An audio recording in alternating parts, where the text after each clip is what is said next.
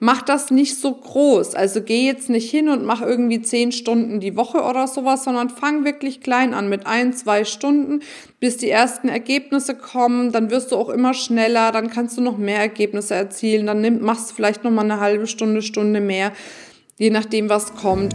Hallo und herzlich willkommen bei einer neuen Folge vom Feminist Podcast Free Your Mind. Du möchtest beruflich und privat auf die nächste Ebene kommen? Dann ist hier genau der richtige Raum für dich, um dich von deinem Geist frei zu machen und die Abkürzung zu deinen Zielen und Träumen zu nehmen. Ich wünsche dir viel Spaß mit der heutigen Folge. Hallo und schön, dass du wieder eingeschaltet hast zum Feminist Podcast. Ich freue mich drauf, mit dir jetzt darüber zu sprechen, was eins der meist unterschätztesten Marketinginstrumente überhaupt ist. Und ich habe mich entschieden, diese Podcast-Folge zu machen, weil ich doch oft auch in der Feminist Community so eine kleine ja, Ermüdung erlebe, sozusagen, wenn es um das Thema Marketing geht. Ne, es geht ja auch immer um das Thema Online-Marketing, Social-Media-Marketing hoch und runter. Ne, und dann auch so diese Erkenntnis, Mensch, ich mache doch so viel und irgendwie bringt mich das auch nicht so richtig weiter, zumindest teilweise. Und deswegen habe ich mir überlegt, Mensch, es gibt so ein Marketinginstrument, da wird irgendwie in der Weiterbildungsbranche viel zu wenig darüber gesprochen. Und es hilft im Umkehrschluss sehr dabei, dass man quasi mehr Reichweite hat, mehr Sichtbarkeit hat und dadurch eben auch noch mal mehr neue Kunden gewinnen kann. Und zwar ist dieses Marketinginstrument Trommelwirbel Hast du das jetzt gehört? Das war der Trommelwirbel auf dem Tisch. ähm, ja, dieses Marketinginstrument ist tatsächlich das Instrument der PR. Also Pressearbeit tatsächlich. Und ich weiß, da wunderst du dich jetzt vielleicht, oder ich denke zumindest, du wunderst dich, warum ich jetzt genau auf dieses Thema komme. Aber PR war tatsächlich damals bei Feminist, als ich damit angefangen habe, 2014. Also ich habe 2012 damit angefangen und mit äh, seit 2014 habe ich dann intensiv mich auch um das Thema Pressearbeit gekümmert. War das wirklich nochmal der Turbo? Und genau aus diesem Grund, wie gesagt, möchte ich jetzt mit dir darüber sprechen.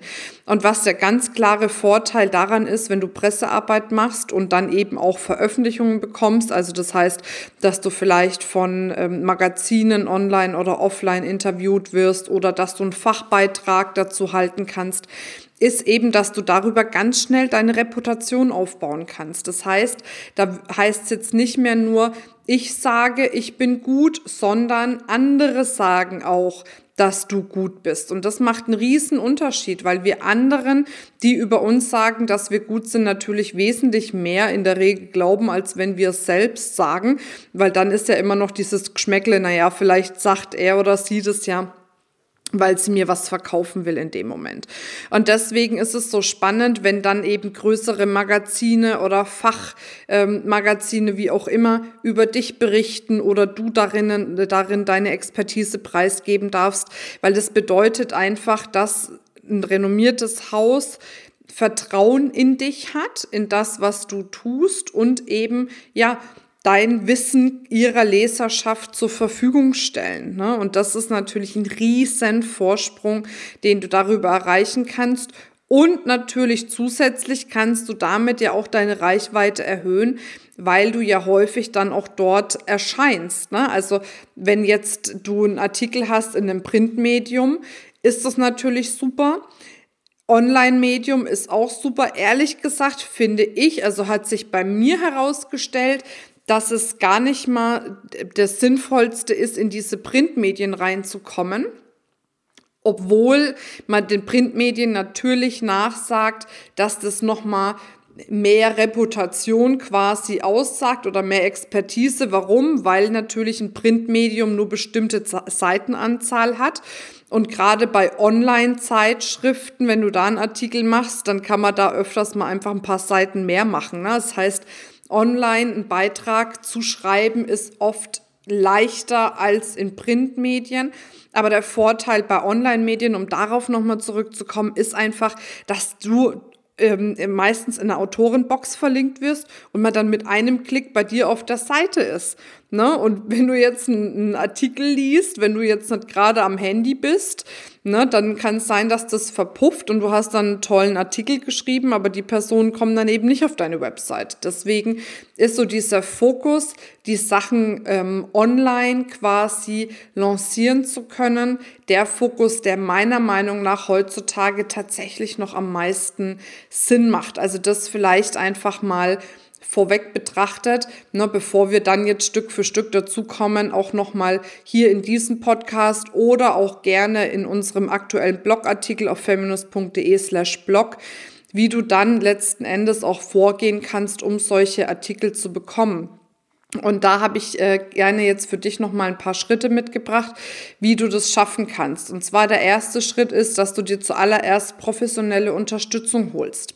Das habe ich auch gemacht. Meine ersten Artikel, die ich hatte in renommierten Zeitschriften oder Online-Magazinen, habe ich tatsächlich erhalten, weil ich eine PR-Fachfrau engagiert habe, die gute Kontakte hatte und die dann quasi mit mir ein PR-Konzept entwickelt hat und mit diesem Konzept dann rausgegangen ist und aktiv für mich quasi bei den unterschiedlichen Redakteuren Promotion gemacht hat.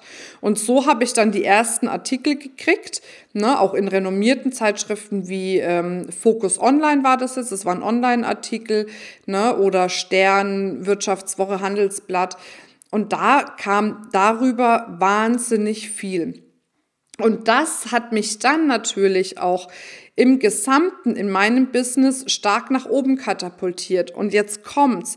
Nicht mal dadurch, dass die über den Artikel auf mich aufmerksam geworden sind, aber dadurch, dass ich dann ähm, darüber berichtet habe und die Artikel gepostet habe, wurde natürlich mein Netzwerk auch darauf aufmerksam und dadurch hat mein Netzwerk wieder mehr Vertrauen zu mir und meiner Arbeit quasi geschlossen und ich habe wesentlich mehr Anfragen aus meinem Netzwerk bekommen. Natürlich habe ich auch Anfragen über den Artikel gekriegt, aber das ist dann eben so eine Mischung. Das heißt, ich würde das jetzt nicht nur machen, um eben über den Artikel äh, vielleicht Anfragen zu bekommen, sondern auch innerhalb der eigenen Community, der eigenen Reichweite, da quasi ähm, seine Reputation nochmal zu unterstreichen oder seine Expertise besser gesagt. Ne? Und dafür ist es echt gut. Und da hat es bei mir zum Beispiel sehr Sinn gemacht, mir vorher einen Profi zu holen, weil es einfach echt eine Herausforderung ist, ähm, ja, dort irgendwo platziert zu werden. Ne? Also wenn du da auch nochmal Ideen und Tipps brauchst, melde dich sehr gerne bei uns. Dann können wir dir auch Empfehlungen geben. Gerne auch diejenige, die bei mir echt exzellente Pressearbeit gemacht hat.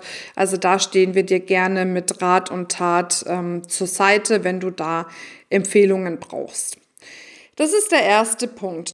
Hier mal eine kleine Unterbrechung, um dir ein verlockendes Angebot zu machen. Wahrscheinlich hörst du diesen Podcast, weil du dir wünschst, dass dein Business aufs nächste Level kommt und genau das wünschen wir uns für dich auch. Und aus diesem Grund haben wir etwas eingerichtet für dich, nämlich ein kostenfreies Beratungsgespräch zu unserer Success-Methode. Und zwar ist die Success-Methode eine Schritt-für-Schritt-Anleitung, wie du dir dein erfolgreiches Online-Business aufbauen kannst. Das heißt, egal wo du jetzt gerade stehst, ob du bereits ein Online-Business hast, was noch nicht so läuft, wie du das vorstellst, oder ob du sagst, ja, ich hab's verstanden, ich muss mir ein Online-Business aufbauen in der heutigen Zeit, dann bist du genau richtig in diesem Beratungsgespräch. Sichere dir gleich deinen Termin, lass dein Business analysieren und schau, welche Wege es für dich gibt, schneller voranzukommen.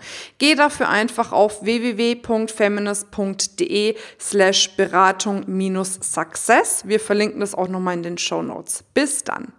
Der zweite Punkt ist, finde heraus, was ist denn gerade derzeit ein relevantes Thema, was du mit deinem Thema in Verbindung bringen kannst. Ich mache dir ein Beispiel. Ich habe damals über die DNA der Alpha-Tiere äh, quasi gesprochen, also woran man die erkennt, woran man wahre Leader erkennt, aber auch eben die, die nur so tun, als wären sie Leader, aber letzten Endes gar nicht diese Führungspersönlichkeiten sind. Und da war dann, ähm, jetzt habe ich den Namen vergessen, der damalige äh, VW-Chef hat dann abgedankt mit einem Riesenskandal. Ähm, und dazu hat, äh, habe ich dann einen Artikel geschrieben, wie das dazu gekommen ist und was für eine DNA er hat und so weiter und so fort. Und das konnte ich natürlich nur platzieren, weil ich einfach da ein relevantes Thema aufgegriffen habe. Das heißt, was ich dir an der Stelle empfehlen würde, ist, dass du dich umschaust, was wird denn gerade in den Medien gespielt, welches Thema? Und wie kannst du dann mit deinem Thema dazu reingehen? Also als Beispiel auch eine, eine, die Yvonne de Barg, äh, mit der arbeite ich ja auch häufig zusammen, ist Körpersprache-Expertin. Und die wird häufig interviewt, jetzt auch, wenn es um das Thema geht, äh, ne, wenn jetzt die Merkel zum Beispiel eine Pressekonferenz hat, was hat die für eine Körpersprache dabei und so weiter und so fort. Also solche Sachen, ne, um da einfach diese Relevanz aufzugreifen. Und wenn du das hast, wenn du so ein relevantes Thema hast, dann hast du natürlich die Möglichkeit, auch hier, und das ist der Punkt drei Dienst am Journalisten zu machen. Das spricht, dass du quasi den Redaktionen schon Ideen für Artikel rübergibst, möglicherweise auch schon ein Stück weit ausgearbeitet, aber nicht mit dem Hinweis, hey, und jetzt buche mich dafür oder engagiere mich dafür, dass ich das mache sondern wirklich nur, ne, ich bin Expertin für den Bereich XYZ und jetzt gerade ist ja ein relevantes Thema XYZ. Ne, und dazu habe ich Ihnen hier mal ein paar Eckpunkte zusammengeschrieben, was Sie vielleicht für einen Ihrer nächsten Artikel verwenden können. Ne, oder ich stehe Ihnen da gerne auch nochmal für weitere Fragen und Interviews zur Verfügung. Alles Liebe, bye bye. so nach dem Motto.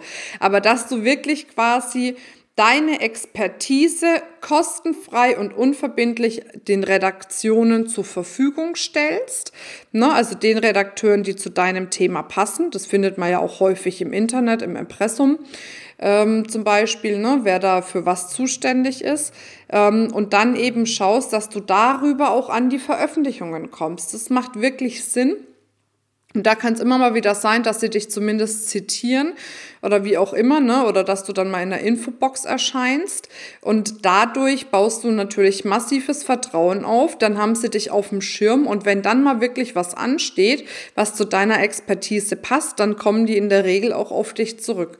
Und das ist ein ganz smarter Weg. Da kannst du dir überlegen, wie viel Zeit du dafür einplanen willst. Sagen wir mal vielleicht irgendwie ein, zwei Stunden die Woche oder so, wo du dich nur darum kümmerst, ne, Dienst am Journalisten, schaust, was ist ein relevantes Thema, schreibst ein paar Sätze dazu runter, ne, die gut recherchiert sind, gut ausgearbeitet sind, schaust, ne, baust dir langsam so ein Redaktionsnetzwerk auf, ein Redaktionsverteiler und da schickst du dann eben diese Impulse hin. Also das ist eben auch eine fantastische Möglichkeit, um da weiterzugehen.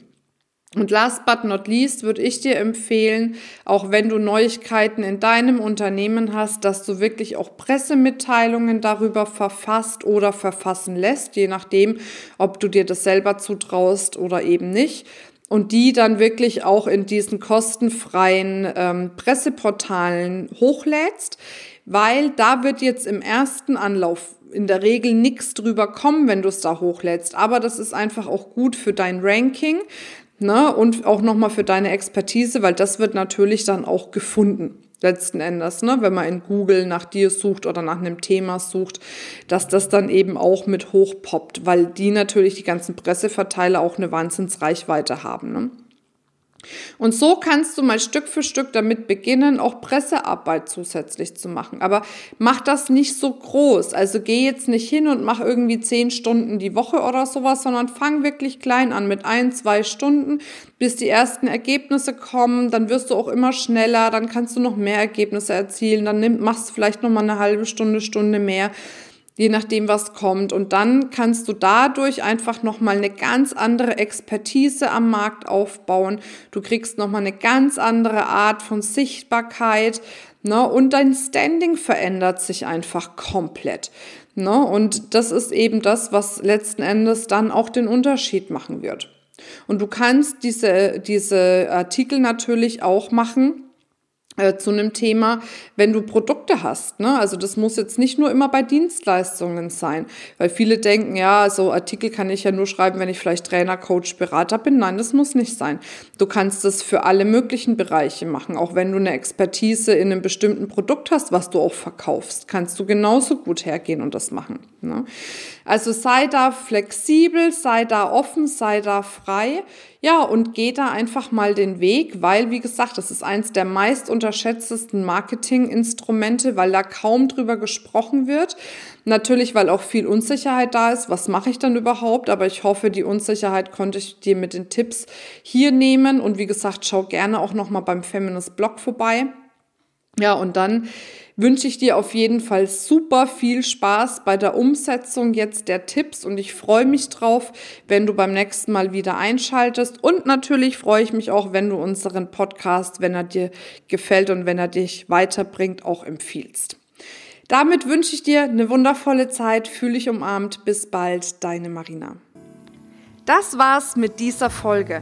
Wenn du vertiefende Informationen zu diesen Inhalten möchtest oder auch zahlreiche andere Ideen und Impulse erhalten willst, wie du dein Business erfolgreich aufbaust, dann besuch uns doch einfach auch auf dem Feminist Blog. Unter www.feminist.de/blog erhältst du unfassbar viel mehr Know-how, was dich wirklich ein ganzes Stück weiterbringt.